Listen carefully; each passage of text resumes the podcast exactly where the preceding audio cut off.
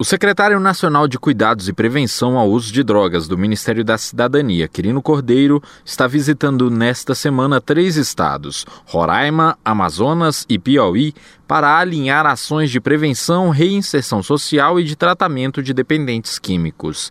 Nesta quarta-feira, ele se reúne com secretários estaduais e com o governador de Roraima, Antônio Denário, para discutir o novo Plano Nacional de Política sobre Drogas. Ele também irá verificar o trabalho realizado na única comunidade terapêutica financiada pelo governo federal no estado, uma unidade da Fazenda da Esperança. Já na quinta-feira, o governador do Amazonas, Wilson Miranda Lima, recebe o secretário nacional para discutir ações conjuntas em relação à prevenção ao uso de drogas no estado.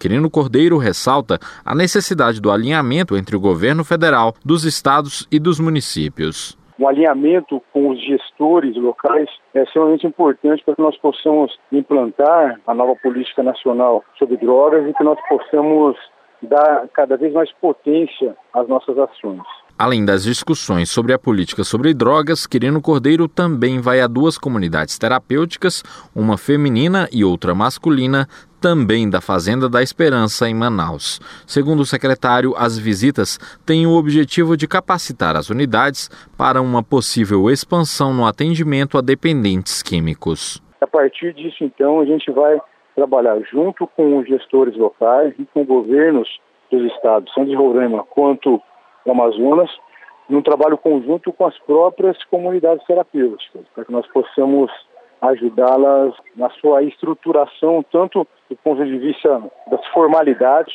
documentação, por exemplo, como também no processo de trabalho terapêutico. No último final de semana, em Teresina, no Piauí, o secretário Quirino Cordeiro acompanhou o atendimento nas comunidades terapêuticas Fazenda da Paz e Casa de Esther.